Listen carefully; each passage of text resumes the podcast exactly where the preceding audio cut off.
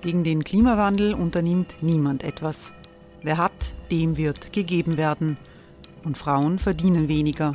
War ja immer schon so. Man ärgert sich und macht weiter. Was aber, wenn nicht? Wir haben eine Idee. Die Falter Arena macht die Bühne frei für Menschen und Projekte, die das Land verändern. Mein Name ist Eva Konzett. Ich leite das Politikressort im Falter. Und am Sonntag, den 26. Mai, veranstalten wir im Wiener Stadtsaal die nächste Falter Arena. Mit dabei unter anderem der ehemalige Politiker und Neosänger Matthias Strolz, Theresa Imre von Markter, Sonja Jöchtel von Love Politics oder Kari Ochsner von Ochsner Wärmepumpen. Machen statt jammern. Wir schauen uns an, wie das funktionieren kann. Kommen auch Sie vorbei. Alle Informationen und Tickets finden Sie unter falter.at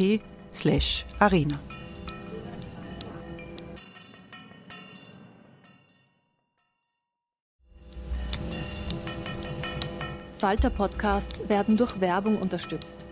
Das hilft bei der Finanzierung unseres journalistischen Angebots. Die Erderhitzung ist kein Gefühl, aber mit vielen Gefühlen verbunden. Sorgen etwa oder Angst. Eine Veranstaltung gegen diese Ohnmacht ist Tipping Time, eine Klimakonferenz der Zivilgesellschaft. Von 9.5. bis 11.5. findet Tipping Time in Kooperation von Globe Art, Solektiv und Tangente St. Pölten statt und lädt ein zu Diskurs, Diskussionen und Workshops mit namhaften Vortragenden wie Nikolai Schulz und Friederike Otto. Weitere Informationen finden Sie auf www.tangentesanktpölten.at.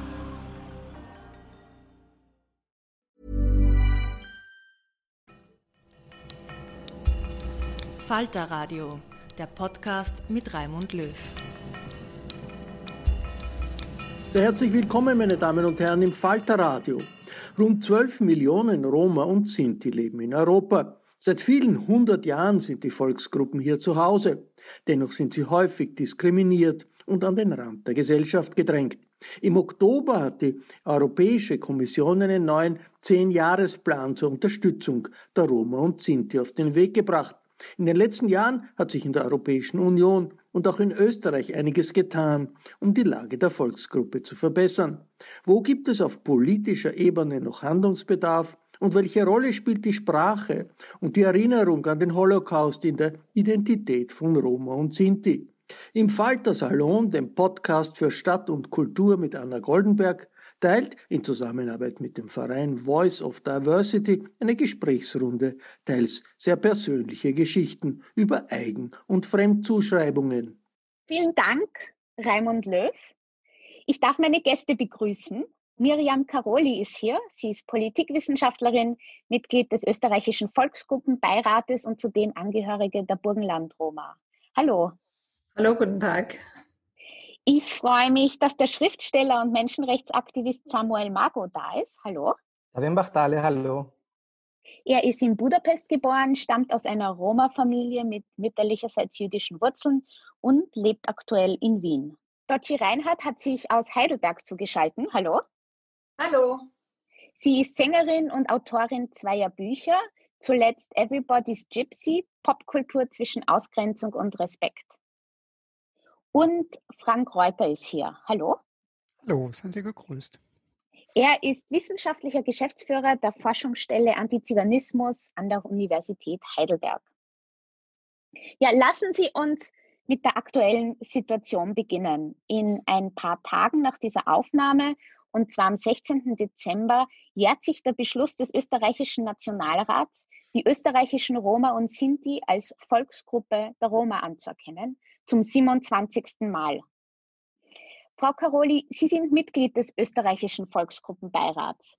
Was hat sich da seit 1993 getan?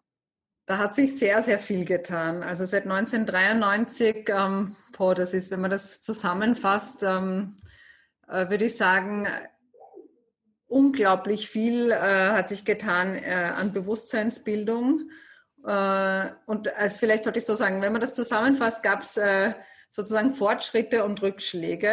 Ähm, einerseits eben war schon einmal, dass die Anerkennung der Roma als Volksgruppe in Österreich stattgefunden hat, ein riesiger Meilenstein weil es ja viel später erfolgt ist als bei anderen Minderheitengruppen in Österreich. Ähm, also die ersten, äh, die Burgenland-Kroaten und die äh, Kärntner Slowenen wurden ja schon im Staatsvertrag sozusagen aufgenommen.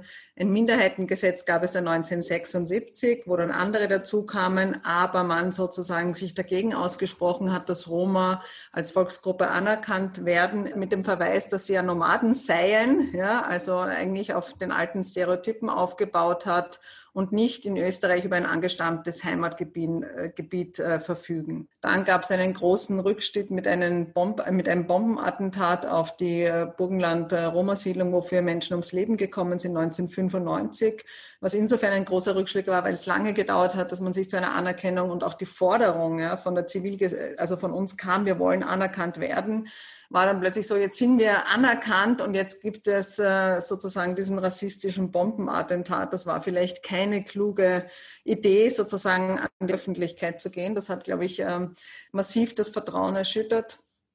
Aber trotzdem gab es seither und das auch in der Aufarbeitung eigentlich mit dem Bombenattentat ein unglaublich äh, hohes Maß an Informationstätigkeit und auch Aufklärung über Roma in Österreich, dass Roma Teil der österreichischen Identität sind, dass wir hier schon lange leben, ja, zu Österreich dazugehören und auch wie die Situation ist. Ja.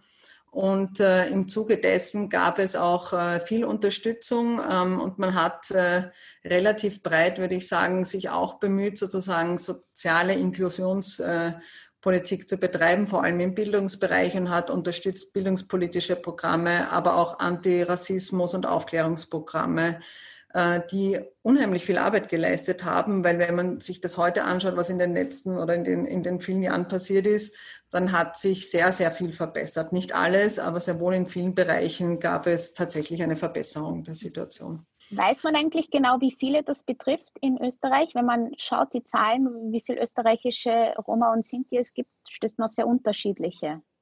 Genau, also unterschiedlich deshalb, weil A, das meiste nur auf äh, Schätzungen beruht und äh, zweitens, weil, ähm, weil, man, weil es immer unterschiedliche Interpretationen äh, gibt, wer zu einer Volksgruppe zählt. Einerseits sind es die autochthonen Roma, sprich Burgenland, Roma, Lovara, Sinti, die heute wahrscheinlich eine Anzahl von 5.000 bis 7.000 Personen ausmachen.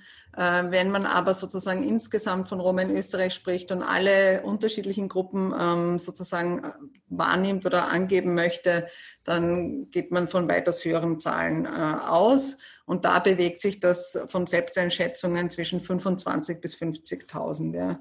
Und äh, eigentlich weiß es niemand ganz genau. Das heißt, die Vertretungsorganisationen sind ihnen, die da Auskunft geben. Samuel Margo, Sie waren ja 1993 noch gar nicht auf der Welt, oder? Sie sind Jahrgang, ja, 19, sind Jahrgang 1996. Vielleicht können Sie uns ein bisschen erzählen, wie wächst man als Rom in Österreich und Ungarn auf? Genau, also ich werde das immer wieder gefragt. Ich finde das sehr spannend, ähm, weil meine Antwort ist relativ normal. Ähm, also man stellt sich da vielleicht ganz arge Bilder vor, ähm, wie da ein Roma-Kind aufwächst. Aber ja, ich komme aus einer ähm, Akademikerinnen, Arbeiterinnenfamilie, relativ bunt durchgemischt, ähm, alle möglichen Berufsgruppen, ähm, väterlicherseits sehr viel Musiker, ähm, also Musikerdynastie quasi, ähm, bei den Ungarn ähm, sozusagen Musik eine sehr, sehr große ähm, Quelle für Lebenserhaltung war und quasi einer der Berufe, in denen man gut durchstarten konnte. Und ähm, ich bin sehr bleich, also ich bin komplett weiß sozusagen. Ähm, ich habe rote Haare, einen roten Bart ähm, und ich schaue sozusagen aus, wie, wie man sich einen autochthonen Österreicher oder Ungarn vorstellt. Das heißt, man würde jetzt nicht unbedingt darauf schließen, dass ich Rom bin. Ähm, und das ist ähm, halt sehr schwierig, weil in, in, in Ungarn ähm, da ist es mit, mit meinem Namen ein bisschen anders, weil mein Name sozusagen als Roma-Name relativ bekannt ist oder wenn man das weiß, dann weiß man sozusagen. Ähm, Samuel ist in Ungarn ein sehr stark ein jüdischer Name, also Samuel heißen jetzt nicht unbedingt viele Menschen. Das heißt, in Ungarn werde ich immer wieder quasi auf meinen Namen angesprochen oder meine Familie. Das war in Wien komplett anders. Also ich bin aufgewachsen als Migrantenkind, ähm, also quasi als einer von vielen. Ähm, Und ansonsten ähm, hat das keine große Rolle gespielt. Ich habe das erste Mal mit 15 Jahren davon gesprochen, dass ich Rom bin. Damals habe ich noch Zigeuner gesagt, ähm, weil in meiner Familie dieses Wort sehr stark geprägt wird, ähm, weil man in Ungarn quasi relativ politisch korrekt Zigeuner auch als Selbstbezeichnung verwendet. Das ist im deutschen Sprachraum vollkommen anders. Das habe ich dann auch erst gelernt quasi. Ähm, ja, und dann mit 15 habe ich im Turnunterricht mal, weil ein ähm, Klassenkamerad von mir das Wort Zigeuner verwendet hat als Schimpfwort, habe ich gesagt, hey, sag das bitte nicht, weil ich bin auch einer. Und dann war das irgendwie ganz komisch in der Schule und es war so, hä, was heißt das und was ist das? Und dann habe ich halt schön langsam ähm, das irgendwie immer wieder erklären müssen. Und dann kam das, wie, so, wie, wie das so oft passiert, musste ich Referate halten oder durfte ich Referate halten zu diesem Thema. Und dann wurde das quasi ein bisschen auch von Lehrkräften in den Vordergrund gestellt, was mir damals sehr gefallen hat, was ich schön fand, weil ich auch viele andere Geschichten kenne von, von, von Roma und Romja in meiner Generation, ähm, die das ganz anders erlebt haben, die sich geoutet haben, auch im selben Alter ungefähr und dann sehr, sehr viele Anfeindungen auch von Lehrkräften erfahren haben, in letzte Reihen gesetzt wurden, schlechtere Noten bekommen haben und so weiter und so fort. Also ich meine, ich bin weiß und ich wiederhole das noch einmal, weil das in diesem Kontext auch sehr wichtig ist.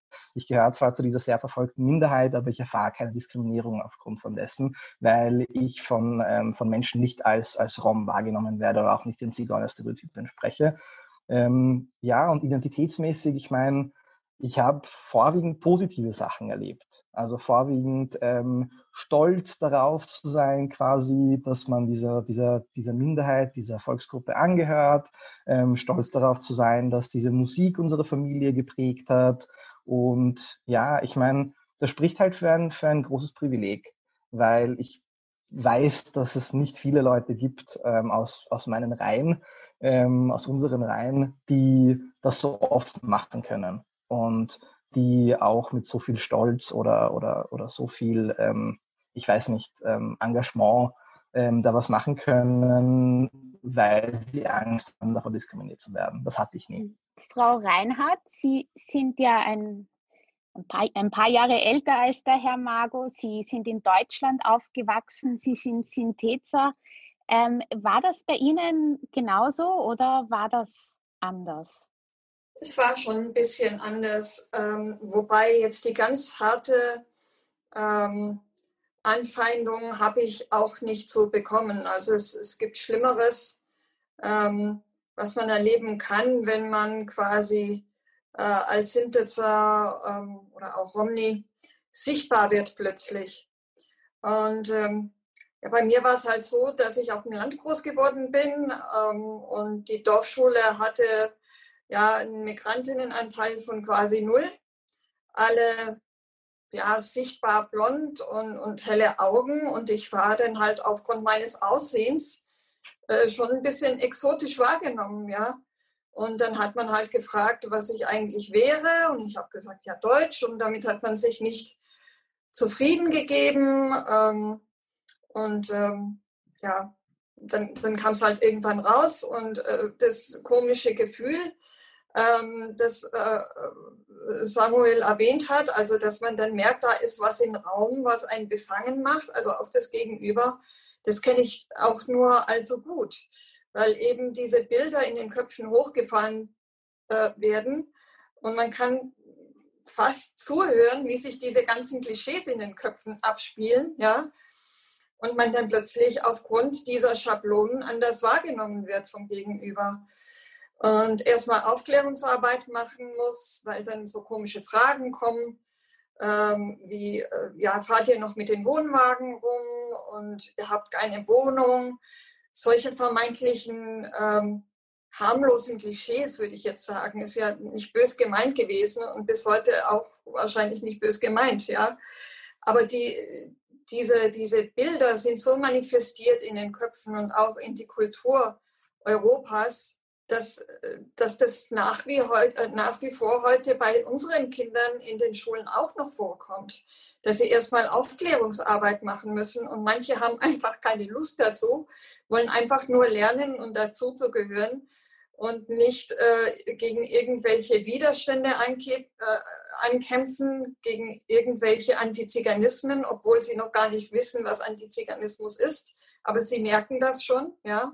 Da sind auch welche dabei, die dann das Z-Wort fallen lassen. Und bei uns ist es wirklich eine schmerzhafte Erfahrung, ähm, das gesagt zu bekommen. Ja, es ist, äh, wie äh, Samuel gesagt hat, und auch eine Errungenschaft der Menschenrechtsarbeit hier ähm, in Deutschland, dass das als Schimpfwort angenommen wurde. Aber selbst ich, äh, als ich noch total unpolitisch ja, war als, als Erstklässlerin, ähm, habe ich gemerkt, da stimmt was nicht, weil ich habe das Wort erstens nicht gekannt. Wir sagen untereinander nur Sinti, ähm, also Sinto oder Sintetzer. Aber das Z-Wort, das kannte ich da nicht. Und, und ich habe gemerkt, dass irgendwie war das auch beleidigend gemeint, ja, als Schimpfwort. Und dann habe ich zu Hause gesagt und meine Eltern sind dann in die Schule gegangen, haben das aufgeklärt. Ähm, die Lehrer war, waren auch ziemlich kooperationsbereit und es wurde aufgeklärt. Die Eltern sagten, wir wussten nicht, wo das Kind das her hat, ja. Aber ähm, genau, es waren eher so Kleinigkeiten, mhm. ähm, so Sticheleien immer und das Gefühl, nicht dazu zu gehören oder als exotisch wahrgenommen zu werden, was natürlich gerade Kindern oder auch äh, Jugendlichen im Teenageralter wirklich äh, ja, manchmal als, als äh, äh, große Barrikade vorkommt und einem auch die Lust nimmt, in die Schule zu gehen, muss ich ehrlich gesagt sagen. Ich musste mich manchmal richtig überwinden, dahin zu gehen. Diese Bilder im Kopf, die Sie angesprochen haben, die Schablonen, die Klischees, der Antiziganismus, der ist ja ähm, alles andere als neu. Inwiefern hat sich das Bild der Sinti und Roma gewandelt? Herr Reuter? Oh, es hat sich, glaube ich, ganz fundamental gewandelt dahingehend, als über Jahrhunderte die Fremdperspektive alles dominiert hat.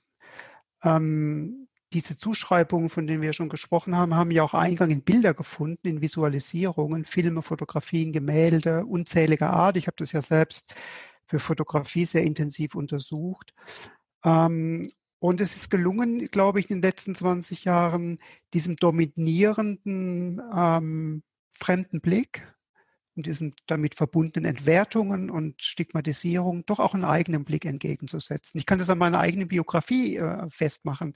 Ich habe just in dem Jahr, mit dem Sie gestartet sind, 1993 als junger, noch sehr unerfahrener Historiker äh, begonnen zu arbeiten auf dem Feld bei einer Selbstorganisation im Dokumentations- und Kulturzentrum Deutscher Sinti und Roma und habe mit, mit fast 80 Überlebenden Interviews geführt, vor allem Auschwitz-Überlebende. Das war eine sehr prägende Erfahrung, sehr bereichernd, aber auch sehr erschreckend natürlich.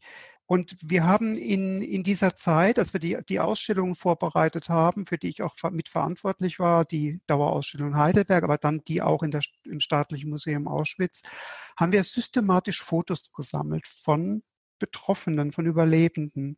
Und diese Bilderwelten der Überlebenden ihrer Familien, also vor allem tatsächlich deutsche Sinti-Familien, ich habe allerdings auch mit einigen, mit äh, einigen österreichischen Roma-Gespräche geführt, die haben uns Einblick dann nach dem Interview in ihre Familienalben gewährt und die meisten haben uns dann auch ihre privaten Zeugnisse für diese, für diese großen Ausstellungen zur Verfügung gestellt. Und das Verrückte ist, dass diese Selbstbilder eine unglaubliche Kluft bilden zu den Bildern, die Sie in Archiven finden. Also diese ganzen Klischeebilder und Stereotype, die in, in Gemälden, Fotografien, Filmen, äh, Comics sich unendlich oft sozusagen reproduziert wiederfinden, die finden eigentlich überhaupt keine Entsprechung in den privaten Bilderwelten. Was sind da so die Unterschiede? Was ist zum Beispiel etwas, das Sie, das Sie besonders überrascht hat?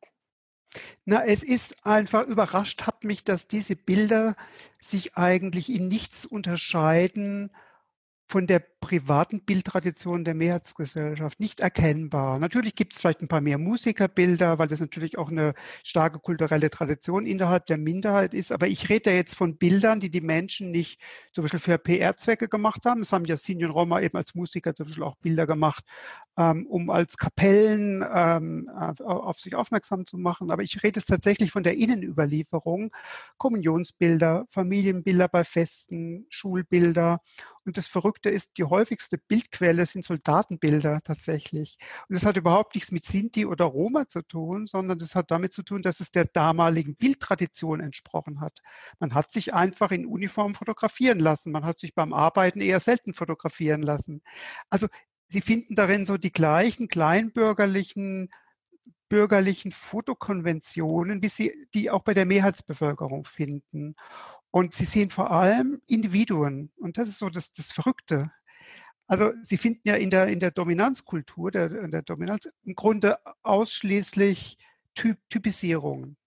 Ja, der Zigeuner taucht als Individuum nicht auf. Es, Sie finden keinen Roman, wo eine in Anführungsstrichen Zigeuner, ich rede natürlich jetzt von der, von der Zeit ab der frühen Neuzeit, irgendeine tragende Rolle als ähm, handelndes Subjekt spielt. Er ist Dekor, er ist, wenn, er ist Feindbild, Angstbild, Schreckensbild, aber er taucht nicht als, als Subjekt eines Romans auf. Das hat sich geändert. Wir haben inzwischen, glaube ich, durch die Ausstellungen, aber auch durch eine ähm, sich sehr positiv entwickelnde autobiografische Literatur haben wir heute eine Fülle, na nicht eine Fülle, aber doch eine größere Zahl beeindruckender autobiografischer Schriften von Überlebenden, Sinti und Roma, wo auch hier die Chaya und der Karl Stoiger eine wichtige Vorreiterrolle gespielt haben. Da war Österreich tatsächlich in gewisser Weise auch ein Vorbild mit den, mit den Autobiografien der beiden.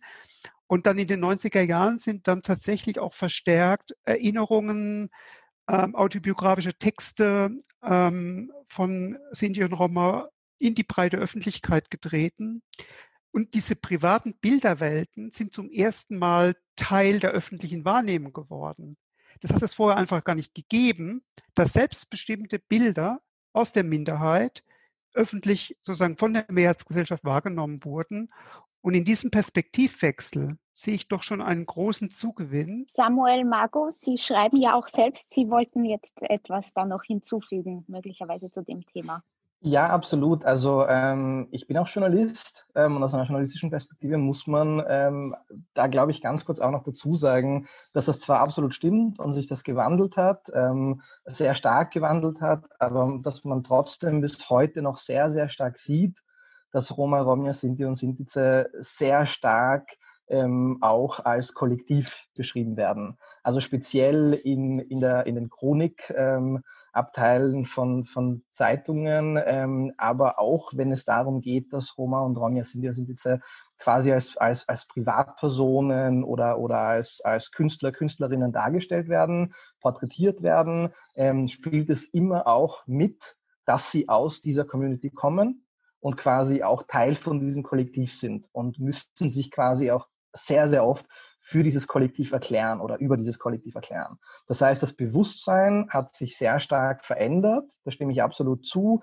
Ähm, und es gibt ein größeres Bewusstsein über Menschen aus dieser Volksgruppe, diesen Volksgruppen.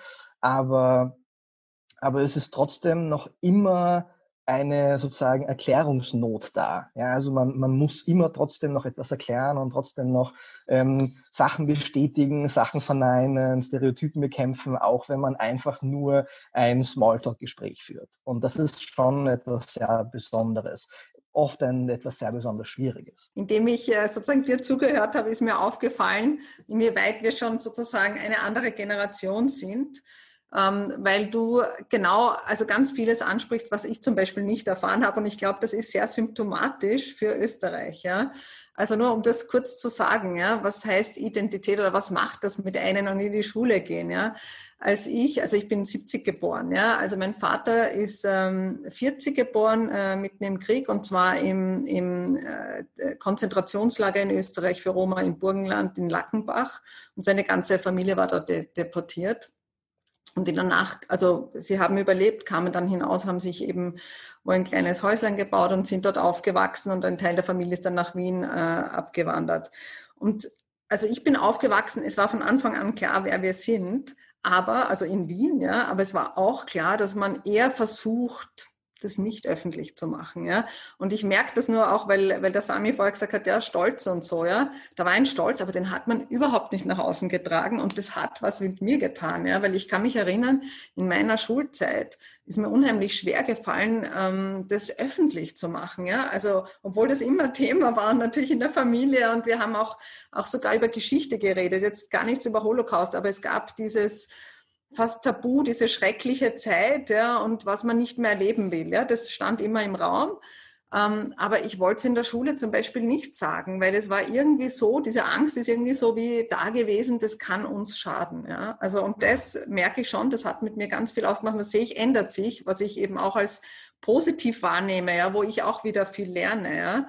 Aber das war nicht unanstrengend. Und ich kann mich nur an ein Beispiel erinnern meine Familie also kommt vom äh, Neusiedler See und einmal sollte ein Schulausflug gemacht werden. Und irgendwie gesagt, cool, da bist du doch immer, ja, da können wir ja deine Familie besuchen. Und ich war so, ja, dann wissen alle, ja, das war für mich äh, mit Angst besetzt, ja, und ich bin zum Schluss nicht mitgegangen, ja, aber ich wollte das nur sagen, das ist so, also auch wie also wie, wie heterogen der Umgang mit Geschichte ist, äh, mit auch Identität und wie man es leben kann aufgrund von historisch Erlebten, würde ich sagen, in, in Österreich. Weil, also ich würde sagen, meine Familie ist sicher sehr traumatisiert äh, gewesen. Und zwar nicht nur durch äh, die, die Zeit des Nationalsozialismus, sondern auch in der Folgezeit. Ja.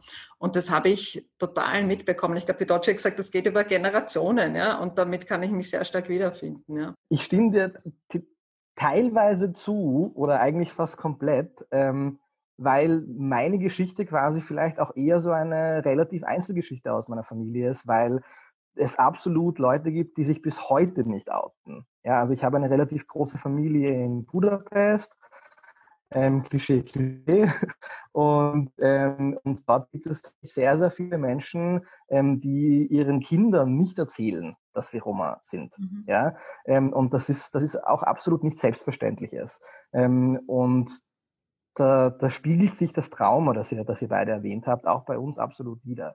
Also ich glaube, wenn man heute in Mitteleuropa, in Deutschland, Österreich, Ungarn, Roma und Romja, Sinti und Sinti trifft, ähm, dann kann man sehr stark davon ausgehen, dass ähm, in ihren Familien Menschen während dem Zweiten Weltkrieg ermordet wurden oder zumindest deportiert wurden und zumindest in Arbeitslagern waren.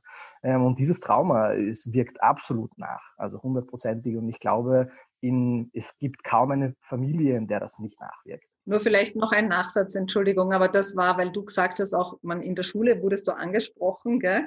Und das Absolut, ist, genau. Ich habe damals ja. gedacht, wir haben natürlich über Holocaust gelernt, aber das, was meiner Familie passiert ist in Österreich, war nie ein Thema. Ja? Und da hätte schon wahnsinnig geholfen, wenn man das auch mal sagt. Das ist nicht okay. Ja? Also die Leute äh, waren Opfer und es hat sich niemand entschuldigt oder es gab kein Bewusstsein oder als ich in der Schule war, hey, ja, das war total falsch, ja, oder war, wurde verurteilt offiziell. Und das macht auch ganz viel aus, ja. Und da war vielleicht schon, ist vielleicht auch ein bisschen Voll. zu sehen, ja. Voll, da ist sicher einiges passiert.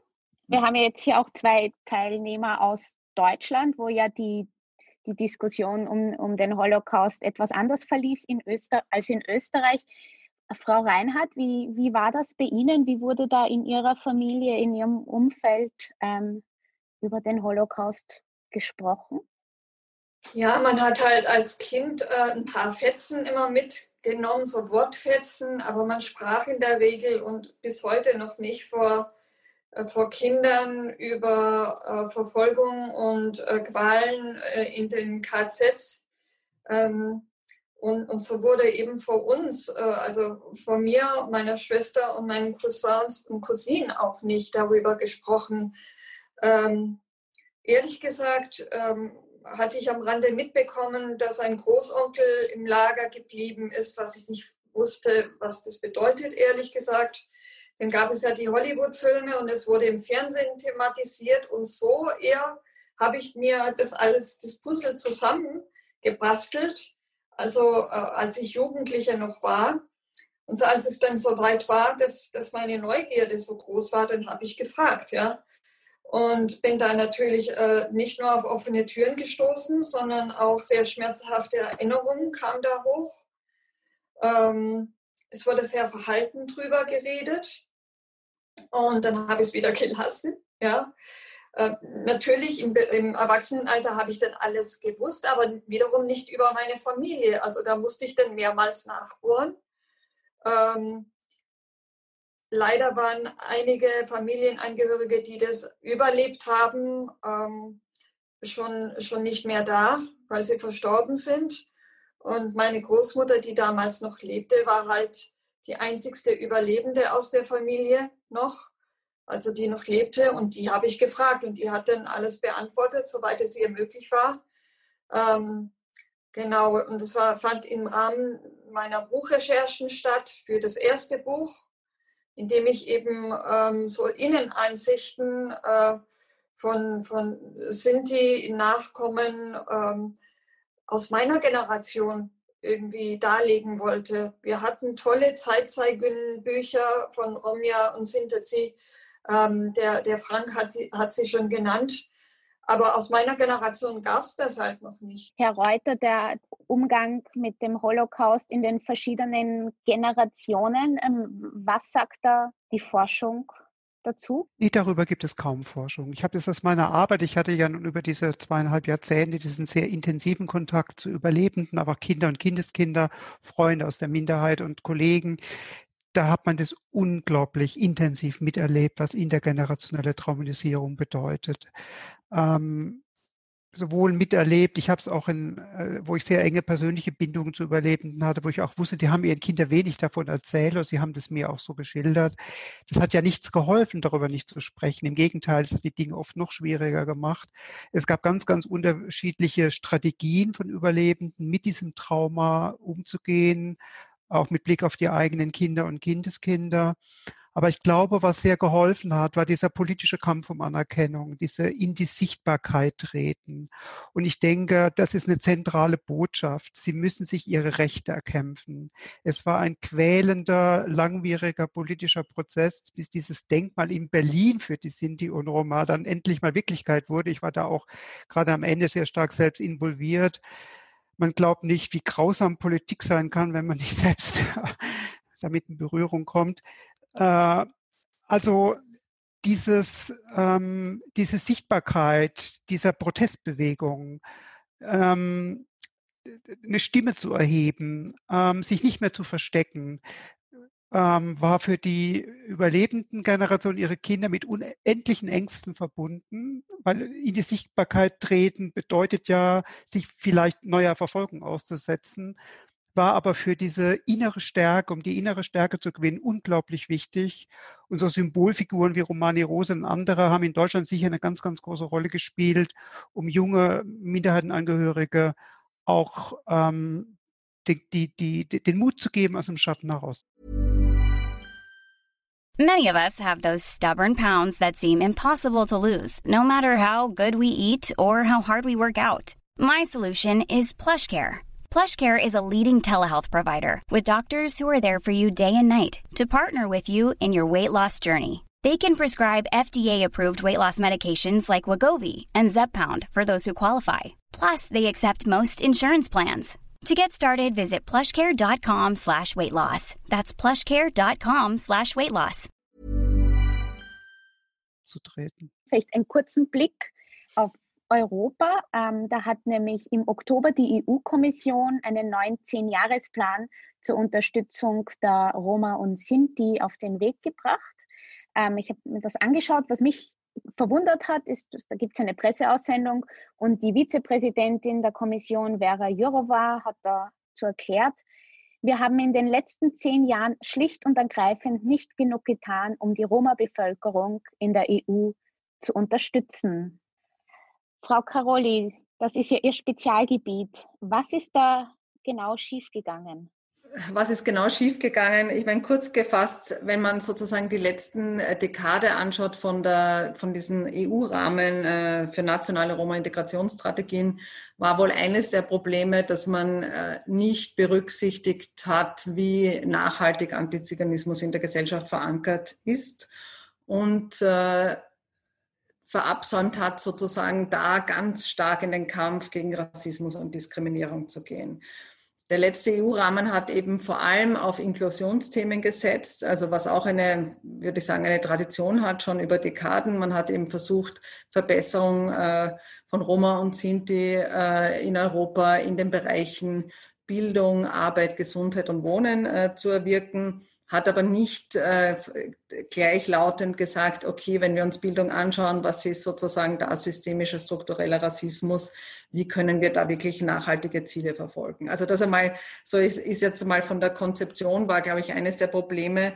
Das zweite war, und das ist, was ich gemeint habe, wie nachhaltig das in der Kultur verankert ist, dass sozusagen es nicht sehr einfach ist für eine Gruppe und vor allem für Roma und Sinti was in Europa umzusetzen. Man hat einfach gesehen, dass A, ähm, nationale Regierungen sehr lasch sind, äh, keine Ressourcen zur Verfügung stellen worden, äh, wollen, ja, auch finanzielle Ressourcen und äh, B, vor allem dort, wo es wirklich passiert, sozusagen auf der lokalen Ebene oft sehr große Antiziganismen vorhanden sind, die einfach eine Umsetzung verunmöglichen. Ja? Und nur um ein Beispiel zu nennen, es gibt unzählige viele, aber ein Beispiel, das fand ich ganz interessant. Es gab mal einen Call, ich glaube wohl von der äh, Grundrechtsagentur, die EU-Grundrechtsagentur, wo man sozusagen gesagt hat, es gibt hier Geld für lokale Behörden, die was äh, für die Roma-Community vor Ort umsetzen wollen. Und es gab ganz wenige, die sich da gemeldet haben, gesagt haben, wir wollen das tatsächlich machen. Ja, also auch wenn die Ressourcen zur Verfügung gestellt werden, weil natürlich was ist der Grund? Ähm, äh, so eine Initiative kann sein, dass man dann nicht mehr gewählt wird. Ja? Das heißt, man spielt ja auch mit dem Wahlvolk. Was die EU da jetzt in diesem, in diesem neuen Rahmen plant, ist sozusagen echte Partizipation der Sinti und Roma. Und da dachte ich, ähm, abschließend können wir vielleicht noch ein bisschen darüber reden, wie die tatsächlich gelingen kann. Und ähm, eine Sache, die ich da sehr spannend finde, ist auch die Frage der Sprache. Frau Reinhardt, Sie sind äh, Musikerin und Sängerin und Ihre Lieder sind vielfach auf Romanes. Wir hören da jetzt in ein Lied kurz hinein.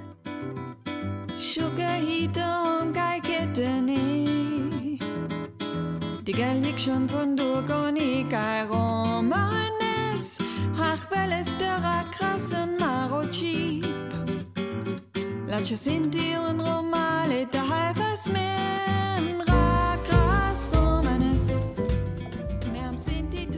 Welche Rolle spielt die Sprache, Frau Reinhardt? Also die Sprache spielt meines Erachtens eine immens große Rolle. Ich kann jetzt nur für mich und meine Familie, aber auch für Freunde und Freundinnen reden die diese Sprache als Zuhause empfinden, einfach auch. Ähm, wir sind zwar neben unserer kulturellen Identität als Romja und Sintezi haben wir natürlich auch ähm, die Staatsbürgerschaft unserer Länder und wir sind ebenso gut Deutsche und Österreicherinnen, ja. Äh, aber das eine schließt das andere ja nicht aus. Ähm, ist so eine Heimatsprache äh, zu haben, empfinde ich nicht als äh, höchst angenehm, als Rückzugsort und als, ähm, also als Künstlerin ähm, experimentiere ich auch gerne, weil Musik, Weltmusik und, und Jazz, wie, wie ich sie mache, hat immer mit Begegnungen und Austausch zu tun. Und da merkt man auch, wie viele Lehnwörter da in dieser Sprache drin sind, was für eine Diversität da enthalten ist. Wenn wenn ich mich jetzt mit, mit äh, Samuel oder mit der Miriam unterhalten würde, dann würden wir ganz schnell äh, äh, merken, welche Unterschiedlichkeiten es da gibt. Aber wir würden uns doch irgendwie verständigen können. Und das finde ich total spannend. Und ähm, rückblickend gesehen, historisch gesehen, war Romanes auch immer ähm, ein Ort, der Schutz bot. Ja? Man konnte sich innerhalb der Gruppe warnen man konnte sich ähm, verständigen in Zeiten, in denen man noch vogelfrei war, quasi auf offener Straße äh, unbestraft umgebracht werden durfte. Und so bot ähm, das Romanes auch ähm, ähm, ja, einen Ort ähm, der Schutz und, und, und ähm, ja, so, wie soll ich sagen, jetzt nicht eine Abkapselung, das wäre ja negativ, aber äh, so ein Community Building auch beinhaltete. Und das tut es bis heute eigentlich. Ähm, das Romanes der Sinti, das wird weitgehend in eigenen Reihen gehalten. Es wird nicht äh, verschriftlicht, ja, also veräußerlicht sozusagen, ähm, weil wir dahingehend eben sehr, sehr schlechte Erfahrungen auch in der NS-Zeit hatten. Äh, es wurde sich äh, ja, von, von Ritter und Justin ja, zum Beispiel die, ähm, die, die, die Gunst und Freundlichkeit von Sintezi und Romja wirklich auch erschlichen. Um sie dann später in die KZs äh, deportieren zu lassen. Das sind alles Erfahrungen, die auch mit Trauma zu tun haben und die einen darin bestätigen, ja, wir brauchen da irgendwie einen Ort, an dem wir uns, und wenn es nur sprachlich ist, äh, äh, zumindest noch zurückziehen können. Samuel Marco, bei der, bei der jungen Generation, ist das ähnlich, ganz anders? Wie erleben Sie das? Also ich komme aus einer Familie, wo Romanes seit ungefähr zwei Generationen nicht mehr gesprochen wurde. Ähm, und ich bin die erste Generation, die es sich wieder ganz mühsam aneignen musste oder durfte. Wie, ähm, wie haben Sie es gelernt? Ganz, ganz schwierig. Ich habe Dodges Lieder gehört zum Beispiel ähm, und habe mir die Wörter rausgeschrieben und habe sie gebeten, dass sie mir die Übersetzungen schickt. Ähm, aber auch ganz, ganz viele andere Künstler und Künstlerinnen. Und ich habe ähm, tolle Leute in meinem Umfeld gehabt. Moses Heinschink unter anderem, ein, ein sehr, sehr renommierter ähm, Sprachwissenschaftler für Romanes und viele andere Leute, die mir dabei geholfen haben. Aber es ist ganz, ganz mühsam, weil es eben eine, eine so ähm, sozusagen zarte Sprache ist, ja, ähm, die eben auch in der Community gehalten wird, aus gutem Grund. Ähm, ich glaube, dass sich das schön langsam ändert. Also das Trauma ist absolut da und die Menschen haben sehr, sehr große Angst. Ich glaube, dass ähm, Romanes der Sinti und das ähm, Romanes der verschiedenen Roma-Gruppen ähm, wird ein bisschen anders gehandhabt. Und ich habe das Gefühl, dass viele junge Roma und Romja ähm, ein bisschen das Bedürfnis haben, diese, diese Sprache neu zu lernen und deswegen auch ähm, verschiedene Kurse zustande kommen, ähm, um natürlich vorwiegend das innerhalb der Community weiterzuführen. Ähm, also ich halte zum Beispiel auch immer wieder Romanes-Kurse, ähm, weil mein Romanes mittlerweile relativ okay ist und ich mich verständigen kann und damit auch die, die Basics weitergeben kann. Und es ist mir ein absolutes Anliegen. Und ich finde es halt extrem wichtig, dass wir bis heute noch Kunst ähm, haben, die auf diesen Sprachen, ähm, diesen Dialekten der Roma, Romja, Sinti und Sinti funktioniert. Also danke, Doci, dass du so eine Musik machst. Ähm, und ich bemühe mich auch, ähm, wenn ich literarische Texte verfasse, die, ähm, die auch auf Romanes irgendwie zu machen oder zu übersetzen. Ähm, und ich glaube, dass das eben zeigt, ähm, was für ein prägender Teil der europäischen Kultur ähm, Roma und Romja sind, die jetzt immer schon waren und, und, wie, und, und was, für ein, was für ein Reichtum wir an Kultur und Kulturgütern haben. Ähm, und um das auch ein bisschen zu verbinden mit, mit was ist schiefgelaufen, mit, mit den Roma-Strategien oder der vorigen Roma-Strategie 2020. Ähm, ich glaube, wir sprechen bis heute von Integration, obwohl wir einfach seit 600 Jahren auf diesem Kontinent oder in, in ähm, äh, quasi Mitteleuropa leben. Ähm, und wir sprechen immer noch davon, dass wir uns integrieren müssen irgendwo hin und nicht, dass wir quasi eine Inklusion von Roma und Roma Sinti und Sintize ähm, in, in Europa ähm, anstreben, sondern dass wir uns anpassen müssen und, ähm, und, und im Grunde assimilieren müssen und dadurch unsere Sprache und eben genau diese Kunst und Kultur, auf die wir so stolz sein können, irgendwann verlieren werden. Musik, also innerhalb der Gruppen natürlich Community Building betreibt, aber auch außerhalb. Ich habe Menschenrechts äh, Arbeit zum ersten Mal unbewusst gemacht nach einem Konzert von mir, als Leute zu mir gekommen sind und fragten, was für eine Sprache ist das überhaupt? Und dann dachte ich, ja gut, dann musst du nächstes Mal beim Konzert die, die, die Texte erklären, um was das überhaupt geht und was für eine Sprache das ist. Und so kam das langsam über die Inhalte der Songs.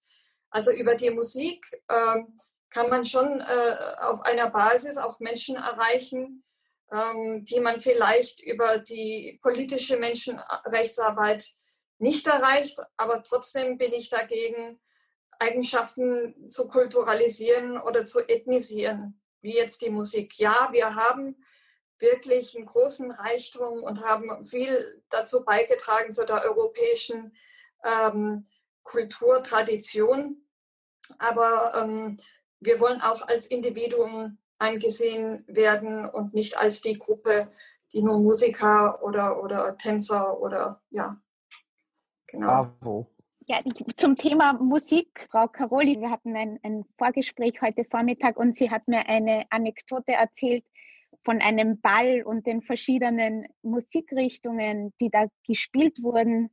Ja, also ich bin eben auch Vorstandsmitglied von einem äh, Verein in Wien, Romano Centro, der einer der wenigen Vereine ist, die sozusagen ganz offen für alle Roma-Gruppen sind, egal welcher Staatsbürgerschaft, egal wel welcher sozusagen Gruppierung sie angehören ähm, und eigentlich auch sehr die Diversität lebt. Und ich glaube, es über lange Jahre eigentlich geschafft hat, das äh, auch zusammen auszuhandeln. Wir hatten aber ganz am Anfang, der Verein wurde 1991 gegründet. Ähm, äh, eine Idee, einen Ball zu machen, einen Roma-Ball äh, und haben dann sozusagen eingeladen zu einem großen Ball in einen schönen, wunderschönen Saal und auch unterschiedliche Gruppen. Und was aber interessant war, und ich glaube, es war nur so ein Sinnbild, das ich heute eben äh, sagen wollte von Heterogenität. Wir hatten dann zuerst ähm, äh, sozusagen äh, Musik äh, vom Balkan. Ähm, und plötzlich haben wir gemerkt, dass sozusagen ein halber Saal stand auf und hat getanzt und äh, da, daran teilgehaben, teilgehabt. Äh, und wir haben uns aber gewundert, was ist mit der anderen Seite, ja, ähm, wie die Lovare da drüben saßen dann alle und haben so ein bisschen, hm, ja, gar nicht so hoch erfreut reingeschaut, aber auch andere. Und äh, dann war die Musik zu Ende und dann kam eine Lovara-Band und dann hat sich sozusagen der andere Teil des Saals erhoben, ja, und der andere saß und äh, war dabei. Und ähm, genau, das, ich fand einfach, das ist so ein Beispiel, wo man sieht halt, wie unterschiedlich auch äh, Kultur ist, ja, und äh, vielleicht das, was die Deutsche gesagt hat, auch das Arme, ja. Es ist ja nicht so, dass, äh, dass wir, wir sind alle Individuen, wir sind alle unterschiedliche Gruppen. Es ist nicht so, dass es eine, ein, ein großes Ganzes gibt und auch, glaube ich, weil wir reden von Roma in Europa, was, wo es ganz viele, auch als Schicksalsgemeinschaft, wirklich Gemeinschaften gibt, auf der anderen Seite ganz, ganz viele Unterschiede, ja, also teilweise ähm, äh, die, die Länder, die Kultur der jeweiligen Länder war wahnsinnig prägend ja, und hat uns alle beeinflusst, wie auch, ähm, ob man in einer Stadt aufwächst äh, oder am Land, äh, in welchem politischen System. Also das alles, glaube ich, hat ganz viel äh, auch ausgemacht äh, zu diesem Gesamt sozusagen Environment. Ja. Ich bedanke mich sehr, sehr herzlich bei meinen Gästen für diese interessante Diskussion, für die, für die persönlichen Einblicke, für die klugen Betrachtungen und gebe zurück an Raimund Löw. Sie hörten eine Folge des Falter Salons, die Anna Goldenberg in Kooperation mit dem Verein Voice of Diversity gestaltet hat. Von allen Zuhörern, die uns auf UKW folgen, im Freirad Tirol und auf Radio Agora in Kärnten darf ich mich verabschieden. Ungewöhnliche Eindrücke und Reportagen finden Sie im Falter jede Woche. Wenn Sie für Freunde und Verwandte ein Weihnachtsgeschenk suchen, das im ganzen Jahr aktuell bleibt, dann ist ein Abonnement des Falter ideal. Alle Infos gibt es auf der Internetseite abo.falter.at. Ursula Winterauer hat die Signation gestaltet, Anna Goldenberg betreut nicht nur den Falter Salon, sondern auch die Audiotechnik. Ich verabschiede mich bis zur nächsten Folge.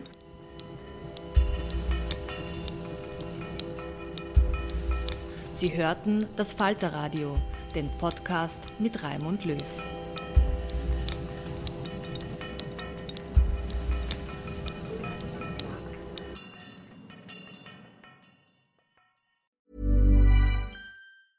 A lot can happen in three years, like a chatbot may be your new best friend. But what won't change? Needing health insurance. United Healthcare Tri Term Medical Plans, underwritten by Golden Rule Insurance Company, offer flexible, budget friendly coverage that lasts nearly three years in some states. Learn more at uh1.com. Planning for your next trip? Elevate your travel style with Quince. Quince has all the jet setting essentials you'll want for your next getaway, like European linen, premium luggage options, buttery soft Italian leather bags, and so much more and is all priced at 50 to 80% less than similar brands. Plus, Quince only works with factories that use safe and ethical manufacturing practices. Pack your bags with high-quality essentials you'll be wearing for vacations to come with Quince. Go to quince.com/pack for free shipping and 365-day returns.